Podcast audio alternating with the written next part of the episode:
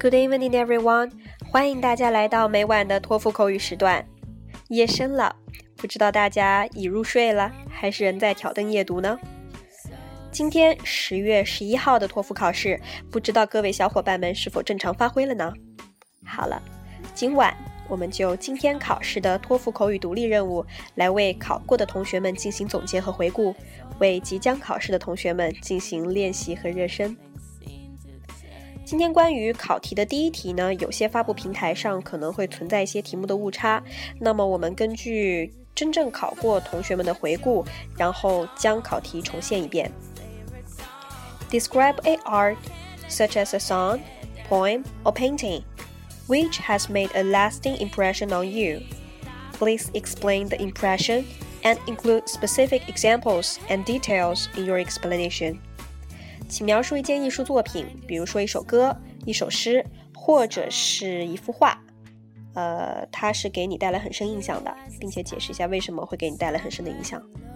好了，那么我们从这个层面上来看呢，这个作品肯定是可以给到我们一定的呃启发，或者是帮我们开心，或者是对我们有一个触动等等这个方面。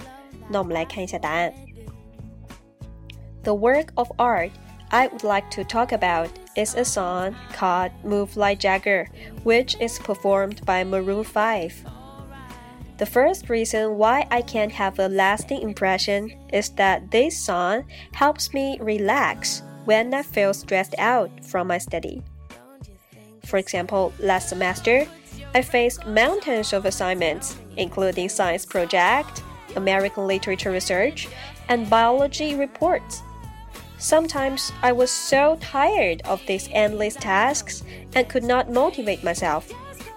But with the song of Move Like Jagger, the invigorative lyrics, the passionate voice of the singer, all these elements of the song make me feel so excited and I can also dance with the tempo of the music.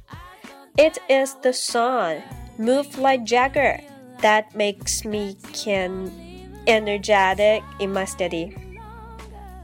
Second, this song can help me make more friends because you know, Move Like Jagger is one of the most popular songs nowadays, and all my teenager friends are familiar with it, as well as the rock band Maroon 5. So we have common topic together. 好了，那我这里给的是一首歌的例子，是 Maroon 5的 Move Like Jagger。 嗯，从话题来看比较新鲜，同时的话呢，破题的层面也是从学生角度的放松和交朋友出发的。接下来我们看第二题。If you have a little extra money, what would you do? Save or spend? 如果你有一点点闲钱哈，你是想把它花掉呢，还是省下来？那么我们来看一下，从我们学生的角度来出发的话，可能喜欢花钱放松。对，从这个角度我们来试一下答案。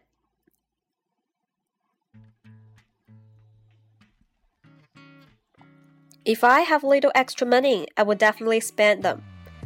First of all, spending little extra money can help me relax. Because, you know, as a student, we don't have many chances to spend money because we're really out of time, energy, and motivation from the heavy load of study.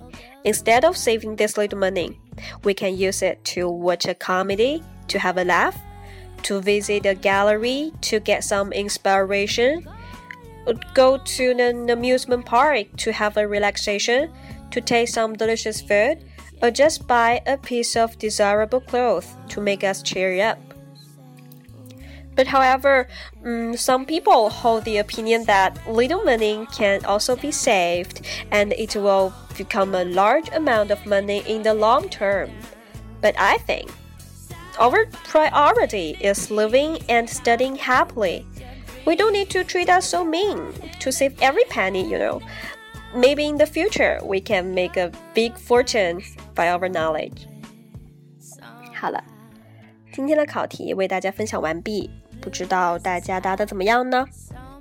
嗯，祝大家有个好睡眠，好心情，晚安。